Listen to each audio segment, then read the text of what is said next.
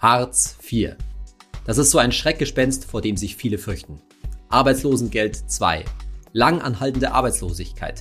Wegbrechendes Einkommen, sinkender Lebensstandard, nur noch relativ geringfügige Sozialleistungen vom Staat.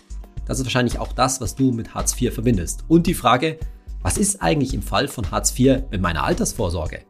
Ist meine Altersvorsorge vor Hartz IV geschützt?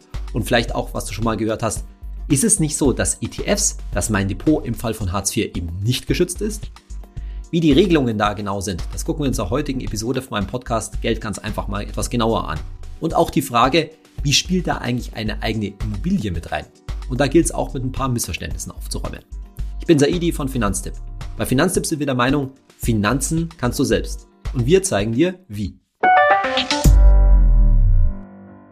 Wo ist eigentlich das Problem bei diesem Thema Hartz IV und Altersvorsorge? Nun ja, solange du Arbeitslosengeld 1 beziehst, also im ersten Jahr der Arbeitslosigkeit, spielt das tatsächlich noch keine Rolle. Arbeitslosengeld 1 bekommst du unabhängig davon, was du für die Altersvorsorge angespart hast und wie du das angespart hast. Aber ab dem zweiten Jahr der Arbeitslosigkeit, eben dann bei Arbeitslosengeld 2, auch genannt eben Hartz IV, da spielt es sehr wohl eine Rolle, wie viel du auf der Seite hast und auch wie du das angespart hast. Und deshalb gehen wir in der heutigen Folge mal die verschiedenen Formen der Altersvorsorge durch und checken die darauf, inwieweit die von Hartz IV betroffen sind und nicht und was das überhaupt bedeutet, von Hartz IV betroffen zu sein. Und dazu erkläre ich dir zwei unterschiedliche Szenarien. Wie sieht das Ganze aus realistischerweise, wenn du Mitte 30 bist? Und dann, wie sieht das Ganze aus realistischerweise, wenn du Mitte 40 bist? Also 35 und 45. Das sind so die beiden Szenarien, die wir durchgehen. Wir beschäftigen uns mit betrieblicher Altersvorsorge, mit alten Lebensversicherungen, natürlich mit dem ETF-Depot und dann eben auch mit dem Thema Wohneigentum, Eigentumswohnung bzw. eigenes Haus. Also beginnen wir mit unserem ersten Szenario, wenn du Mitte 30 bist. Und zwar sagen wir, du bist rund 35 und hast bisher deine Altersvorsorge vor allen Dingen auf eine betriebliche Altersvorsorge, auf eine Direktversicherung gestützt weil das erschien ja ein ganz gutes Angebot, das dein Arbeitgeber dir da gemacht hat und der schießt da auch ordentlich was dazu. Und dann hat sich vielleicht, haben sich so vielleicht Mitte 35 9000 Euro in deiner betrieblichen Altersvorsorge angesammelt. Dann verlierst du leider deinen Job. Zunächst mal, und das ist ja die gute Nachricht, gibt es überhaupt kein Problem. Solange du Arbeitslosengeld 1 beziehst im ersten Jahr, interessiert diese betriebliche Altersvorsorge erstmal überhaupt nicht. Aber leider klappt das mit der Jobsuche nicht und du rutschst ins zweite Jahr, das heißt, du rutschst in Arbeitslosengeld 2 rein. Und jetzt ist die Frage, was ist mit dieser betrieblichen Altersvorsorge und diesen 9000 Euro? Und die Frage ist da immer, werden diese 9000 Euro auf staatliche Leistungen, auf das Arbeitslosengeld 2 angerechnet? Mit anderen Worten, bekommst du kein Geld vom Staat, weil du da irgendwo 9000 Euro rumliegen hast und musst du diese 9000 Euro erstmal aufbrauchen, bevor du Leistungen, bevor du Hartz IV Leistungen, Arbeitslosengeld 2 vom Staat bekommst? Die Antwort ist ganz klar, nein. Eine betriebliche Altersvorsorge muss nicht, wird nicht auf Hartz IV angerechnet, aufs Arbeitslosengeld 2. Die liegt da erstmal warum? Weil es eben definitiv eine Altersvorsorge ist. Du kommst nämlich auch gar nicht so einfach ran an das Geld. Eine betriebliche Altersvorsorge kann nur unter ganz besonderen Umständen gekündigt werden. Du kannst das Geld nicht einfach abheben in dem Sinne. Ein Hinweis dazu. Theoretisch wäre es möglich, in dem Moment, wo du deinen Job verlierst, also Arbeitslosengeld 1 rutscht, dass du deine Direktversicherung, deine betriebliche Altersvorsorge selbst weiter bezahlst von, vom Arbeitslosengeld 1 zum, äh, zum Beispiel. Das wäre etwas gefährlich, denn tatsächlich das Geld, was man privat in so eine betriebliche Altersvorsorge, in so eine Direktversicherung einzahlt, das könnte später auf Hartz IV, auf Arbeitslosengeld 2 angerechnet werden.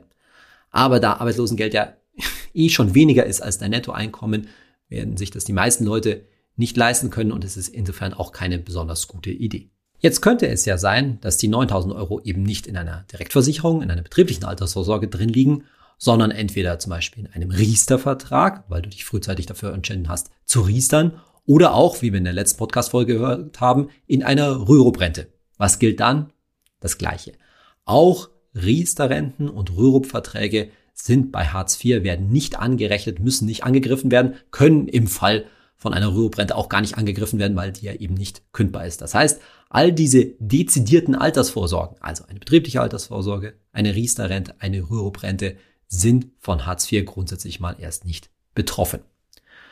Jetzt könnte es man sich aber noch was anderes vorstellen, nämlich, dass du schon länger eine Altersvorsorge betreibst vielleicht und das eben nicht mit einer staatlichen Förderung oder einer Förderung vom Arbeitgeber machst, sondern rein privat in Form einer Lebens- oder Rentenversicherung. Also eine Lebensversicherung beziehungsweise eine private Rentenversicherung, dass da die 9000 Euro drin liegen.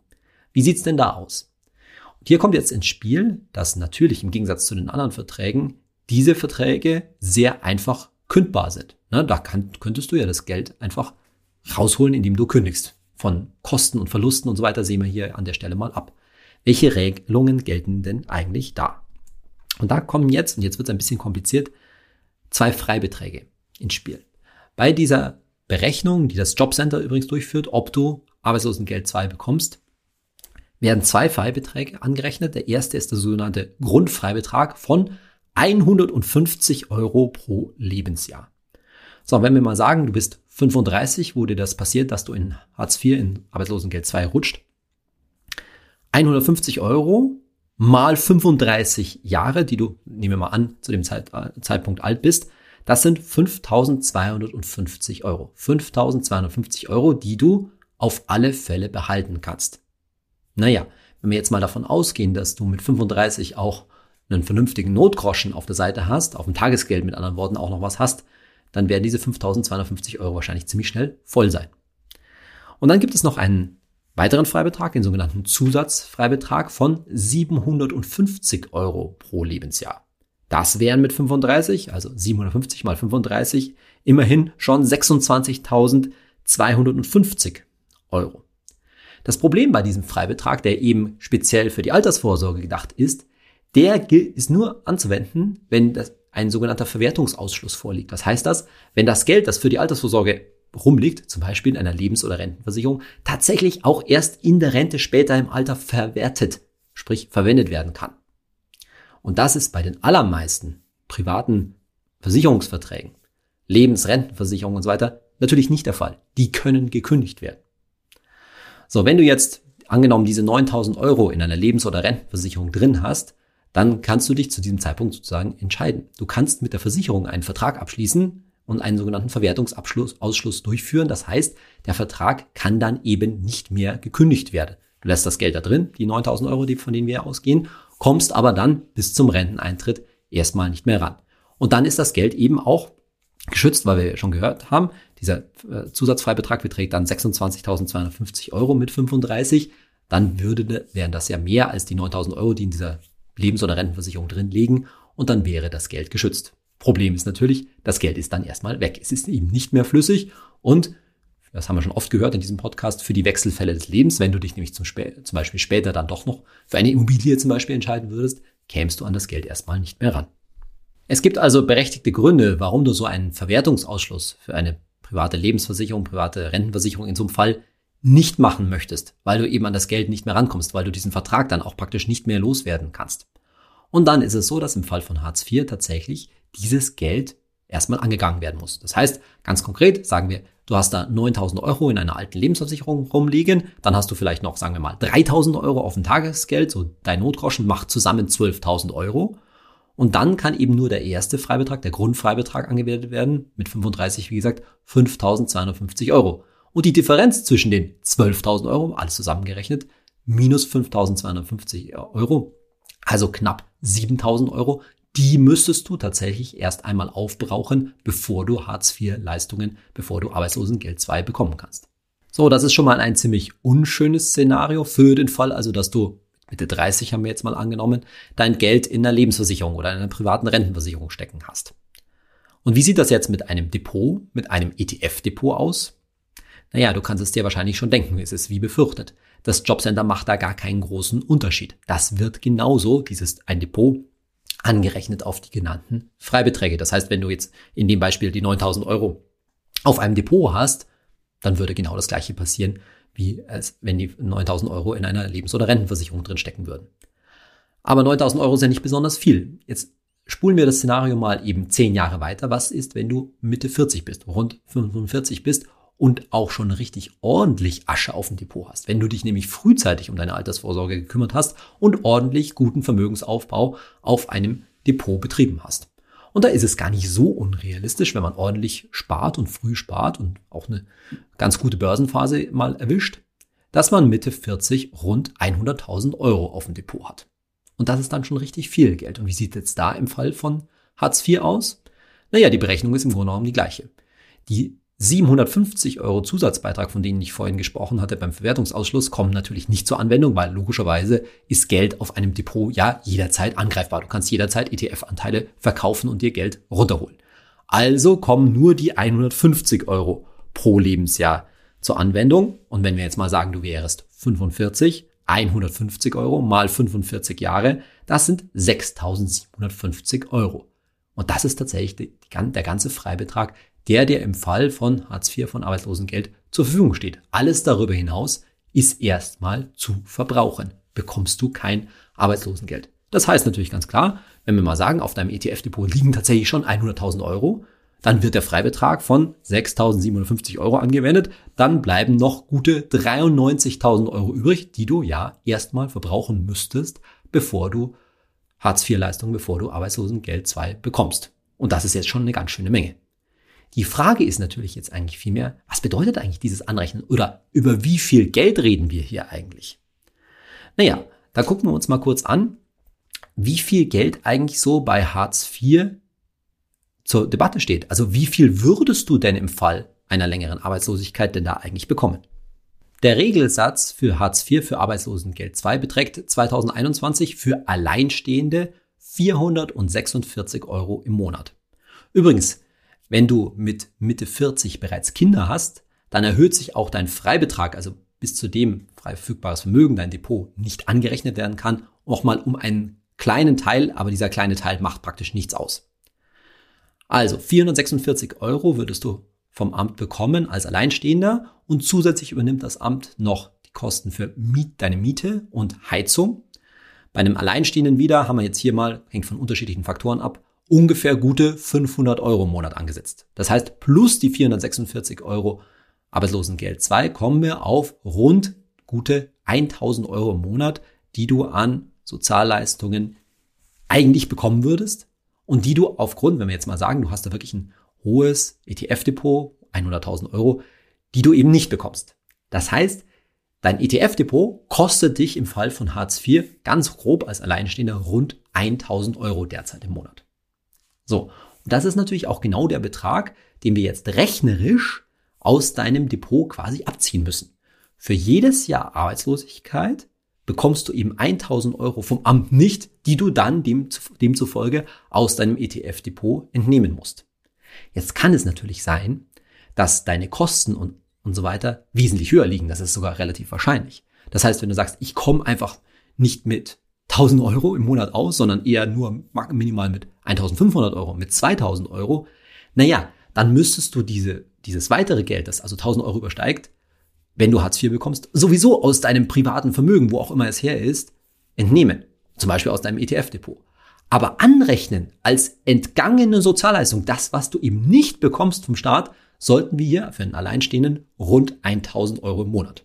Das heißt, Ab dem zweiten Jahr Arbeitslosigkeit, jedes Jahr Hartz IV, kostet dich im ETF-Depot, ganz grob gesagt, 12.000 Euro. 12 mal 1.000 Euro. Ordnen wir dieses Risiko für dich nochmal ein. Sagen wir mal, du bist tatsächlich drei Jahre arbeitslos. Drei, insgesamt drei Jahre arbeitslos, danach hast du vielleicht umgesattelt, die Konjunktur hat sich wieder erholt, wie auch immer, du findest einen neuen Arbeitsplatz.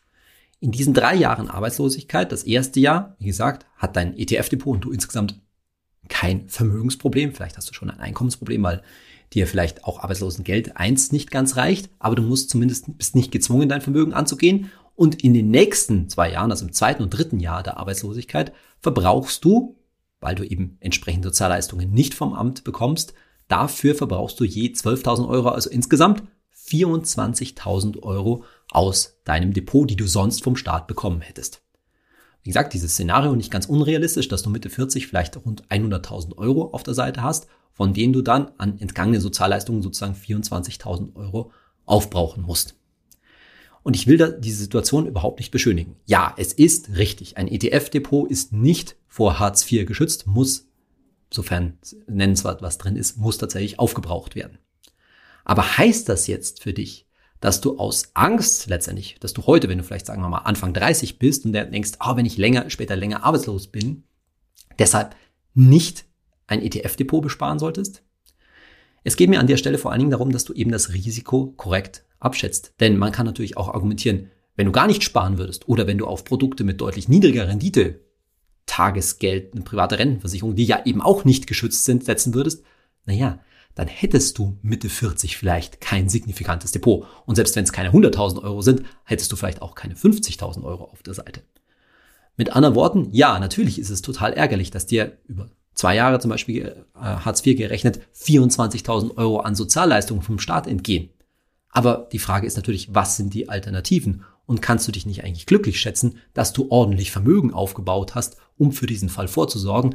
Unter, vor dem Hintergrund, ja, dass dir wahrscheinlich die Hartz-IV-Leistungen, die Sozialleistungen eh nicht reichen werden, weil du mit 1000 Euro auch als Single nicht ganz klarkommen wirst, sowieso höhere Rücklagen brauchst, um deinen Lebensstandard bestreiten zu können. Also am Ende kann man doch vielleicht glücklich sein, dass man überhaupt dieses Geld auf der Seite hat, dass man vielleicht 10, 15, 20 Jahre lang ordentlich Rendite am Aktienmarkt vielleicht geschäffelt hat, haben wir ja schon oft gehört, 6, 7, vielleicht sogar 8 Prozent pro Jahr und sich ein ordentliches Depot aufgebaut hat, so dass du dann zwar sagen kannst, ja, jetzt muss ich mich ärgern, dass ich kein Geld vom Staat bekomme, aber ich habe zumindest die Rücklagen, um einigermaßen vernünftig eingeteilt da noch leben zu können. Jetzt fragt, stellt sich natürlich die Frage, aber geht das nicht doch irgendwie schlauer? Kann ich das nicht doch irgendwie anders gestalten? Die Lösung in Anführungszeichen für dieses Dilemma ist, wie du dir vielleicht schon denken kannst, das Thema Immobilie. Denn eine selbstgenutzte, selbstbewohnte Immobilie, egal ob jetzt eine Eigentumswohnung oder ein Haus, in dem du selbst wohnst, die wird tatsächlich bei Hartz IV aufs Arbeitslosengeld II nicht angerechnet, sofern sie eine angemessene Größe hat. Was heißt angemessene Größe? Ich gebe dir mal ein paar Hinweise. Für einen Ein- bis Zwei-Personen-Haushalt sind 80 Quadratmeter bei einer Eigentumswohnung okay. Also auch wenn du für den Fall, dass du mit deinem Partner oder deiner Partnerin zusammen wohnst und eine Eigentumswohnung zusammen hast, bei einem Haus wären es immerhin schon 90 Quadratmeter. Mit Kindern dann noch ein Stück mehr. Das heißt, für den Fall, dass du also in deinen eigenen vier Wänden wohnst, dann wird dieses Haus, diese Immobilie, die Wohnung nicht angerechnet. Das heißt, es ist natürlich nicht so, dass du deine Immobilie, deine Eigentumswohnung, dein Haus verkaufen musst, um an und das Geld aufbrauchen musst, bevor du an Hartz-IV-Leistungen, an Arbeitslosengeld II herankommst. Jetzt hast du vielleicht die Sorge, na ja, aber wenn ich dann Hartz IV, nur Hartz IV bekomme, kann ich mir die Raten für einen Kredit und so weiter noch leisten? Auch da kann ich dich ein Stück weit beruhigen. Ähnlich sozusagen, so wie das Amt die Miete bei Mietern bezahlt, würde es bei Eigentümern zumindest mal die Zinsen an die Bank bezahlen, damit der Kredit weiterlaufen kann. Bei der Tilgungsrate ist das schon etwas schwieriger. Da entscheidet man auch immer im Einzelfall. Und da ist es so, dass wenn die Restschuld noch gering ist, dann hast du ganz gute Chancen, dass die Bank tatsächlich auch die Tilgung mit übernimmt. Muss sie aber nicht. Wie übrigens bei all diesen Immobiliengeschichten immer Einzelfallbeurteilungen stattfinden. Das heißt, alles, was ich dir hier erzähle, auch eigentlich alle Informationen, das sind immer Regeln, Größen, mit denen das Jobcenter, das Amt und eventuell auch ein Gericht dann verfahren kann, aber es sind immer Einzelfallentscheidungen. Genauso übrigens bei der zumutbaren Wohnfläche. Da muss man, wird auch im Einzelfall entschieden, aber mal für den Fall, mal etwas übertrieben. Wenn du jetzt anstatt in einer, alleine in einer 80 Quadratmeter Eigentumswohnung im Fall von Hartz IV wohnen würdest, was ja in Ordnung ist, in einer 300 Quadratmeter Villa wohnst, dann hättest, würdest du wahrscheinlich schon Probleme bekommen. Ein Zwischentipp aus der Praxis.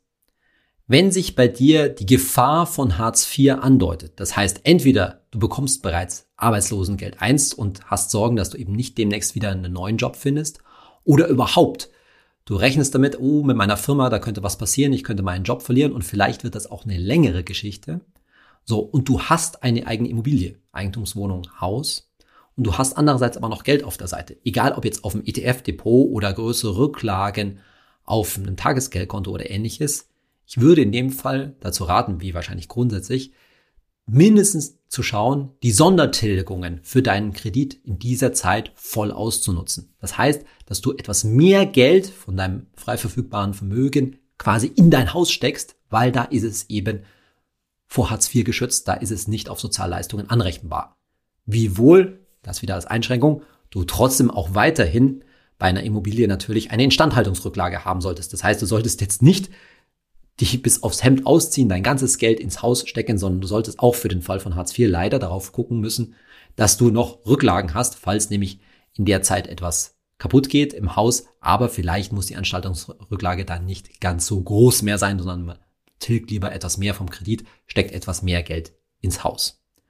Übrigens, zu dem Thema, dass die, dass das Amt nur die Zinsen übernimmt und eventuell nicht die Tilgung, also sagen wir mal, du bist Mitte 40, hast noch ganz ordentlich Restschuld auf deinen Kredit, auf deinen Bau, äh, deine Immobilienfinanzierung, dann ist es natürlich so, dass jetzt zum Beispiel für, in unserem Beispiel von vorhin, für die drei Jahre der Arbeitslosigkeit und davon zwei Jahre Hartz IV, da stockt natürlich dein Vermögensaufbau in gewisser Weise schon, weil du dir wahrscheinlich die Tilgung für dein, von deinem Kredit eben nicht mehr leisten kannst und damit natürlich nicht so viel von deinem von deiner Immobilie, von deinem Haus dir selbst gehört, sondern noch mehr Kredit stehen bleibt.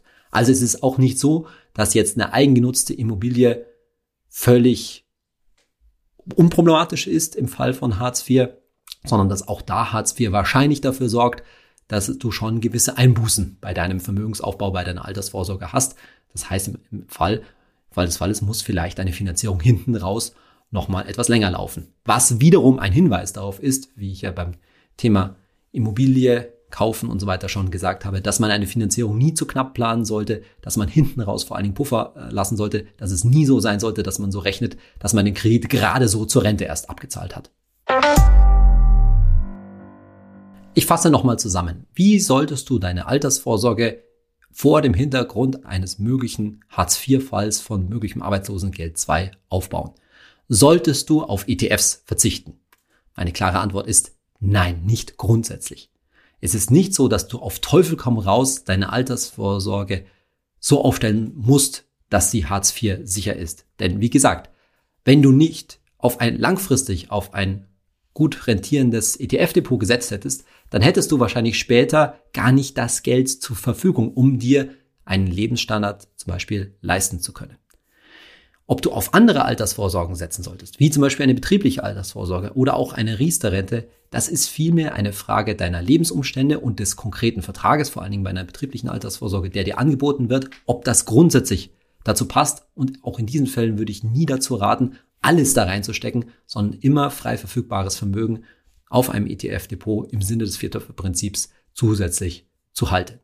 Und die Frage ist, ob du auf eine Immobilie als Altersvorsorge als Eigenheim setzen solltest. Die haben ja auch schon lange breit diskutiert. Das hängt natürlich vor allen Dingen von deiner Lebensgestaltung, von deinem Lebensstil, von deinen Zielen ab, ob du der Immobilientyp bist und vor allen Dingen von der konkreten Immobilie, die du dann letztendlich erwirbst, ob sich die letztendlich als rentables Objekt, als gutes Renditeobjekt beweist. Aber ja, der Gedanke an Hartz IV kann bei dieser Entscheidung schon mit reinspielen, aber sollte sie bitteschön nicht bestimmen. Und ganz wichtig, wie schon gehört, du solltest diese Entscheidung, wie gesagt, möglichst früh in deinem Leben fassen, weil es kann halt sein, dass wenn du jetzt zum Beispiel sich für den Weg eines ETF-Depots entschieden hast und dann umschwenken möchtest, weil du dir denkst, ah ja, da könnte in den nächsten Jahren Hartz IV auf mich zukommen, Arbeitslosigkeit auf mich zukommen, dann bist du halt in dem Moment davon abhängig, wie zu dem Zeitpunkt, zum Beispiel nach acht Jahren, sage ich jetzt mal, dein ETF-Depot gerade steht. Und wenn wir dann gerade eine schlechte Börsenphase haben, dann sozusagen alles rüberzuschwenken, abzuholen, aufs Tagesgeld zu parken als kommendes Eigenkapital, kann halt eventuell auch ein Verlustgeschäft sein. Das heißt auch, Hartz IV ist letztendlich wieder ein Faktor, der dich darauf hinweist, dass du diese große Entscheidung kaufen oder mieten möglichst frühzeitig fällen solltest. Und er kann halt nochmal ein Argument, ein Faktor in dieser Entscheidung sein, aber ganz bestimmt nicht das Entscheidende, denn letztendlich planen wir doch hoffentlich unser Leben alle nicht darauf, dass wir wirklich langfristig arbeitslos sind. In unserer Kategorie Hey Saidi heute eine Frage von ch-buys auf Instagram und er fragt, was hat es mit dem garantierten Rentenfaktor auf sich? Garantierter Rentenfaktor, hier ist bestimmt eine private Rentenversicherung gemeint, also nicht die gesetzliche Rentenversicherung, dort gibt es ebenfalls einen Rentenfaktor, aber das ist eine ganz andere Geschichte. Sondern wenn du eine private Rentenversicherung hast, auch eine Riester-Rentenversicherung oder auch ein Rürup, eine Rürup-Rentenversicherung, dann steht da ein Rentenfaktor drin, und zwar meistens sogar zwei Angaben, nämlich ein, der aktuelle Rentenfaktor und der garantierte Rentenfaktor. Sagen wir mal, der aktuelle Rentenfaktor wären 30 Euro pro 10.000 Euro Vertragsguthaben. Dann bedeutet das, wenn du zum Beispiel bei Ablauf des Vertrages mit 67 100.000 Euro in dem Vertrag hast, dann bekommst du an monatlicher Rente 30 pro 10.000 Euro, also 300 Euro monatliche Rente raus. Und der garantierte Rentenfaktor, der liegt garantiert niedriger, könnte zum Beispiel vielleicht bei 20 Euro pro 10.000 Euro liegen, wären dann 200 Euro garantierte monatliche Rente bei 100.000 Euro Vertragsguthaben. Also dieser Rentenfaktor gibt also an, wie das Geld, was in dem Vertrag letztendlich dann drin ist, umgerechnet wird.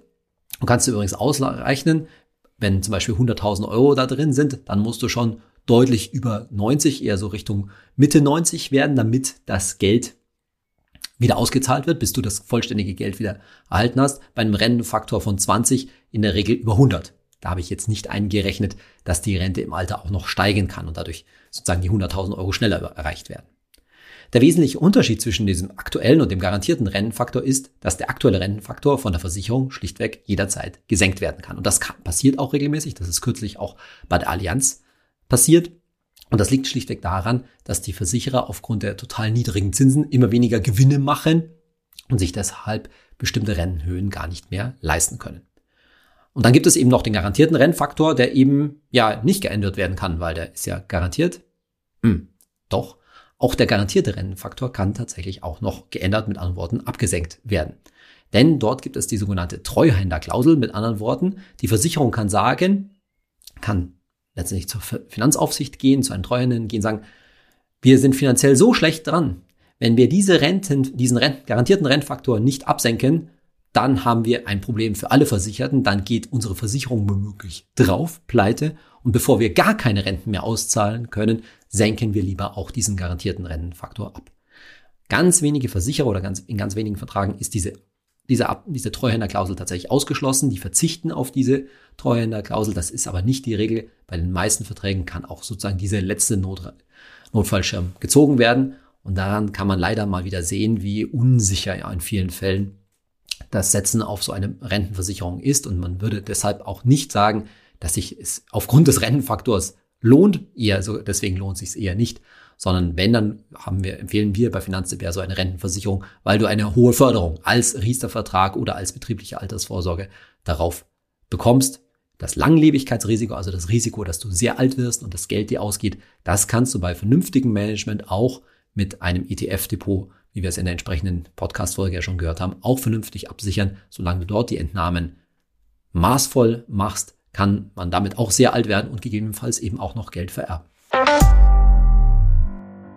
Ich hoffe, du hast jetzt einen guten Überblick darüber, wie man eigentlich mit diesem Thema längere Arbeitslosigkeit, anstehendes Hartz IV, anstehendes Arbeitslosengeld 2 umgehen sollte, wie man das realistisch einschätzen sollte für seinen Vermögensaufbau, wie du die Entscheidung Depot versus Wohnung oder Haus und so weiter diesbezüglich treffen solltest und dass man sich deswegen aber auch nicht verrückt machen muss.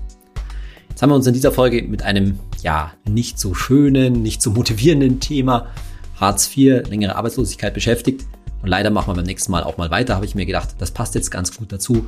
Wie muss man eigentlich, wenn man schon so vorausschaut, weiterdenken? Nämlich jetzt nicht nur an das Thema Arbeitslosigkeit, sondern auch an das Thema Krankheit, und zwar schwerwiegende Krankheit, Unfall und dann eventuell auch den eigenen Tod. da rede ich jetzt noch gar nicht über das Thema Testament, sondern für den, für den Fall zum Beispiel, dass dir etwas zustößt und du eine Zeit lang deine Finanzen nicht regeln kannst, dass du kein, einfach nicht ansprechbar bist, im Krankenhaus liegst etc. Was solltest du für diesen, für diesen Fall eigentlich tun? Da spielt das Thema Vorsorgevollmacht unter anderem eine Rolle. Ich verschaffe dir beim nächsten Mal mal einen Überblick, was es für Möglichkeiten dort gibt und was man, an was man denken sollte, gerade auch später vielleicht, wenn dann auch mal Kinder da sind. Bis zur nächsten Folge freue ich mich, wenn du wieder zuhörst. Dein Saidi.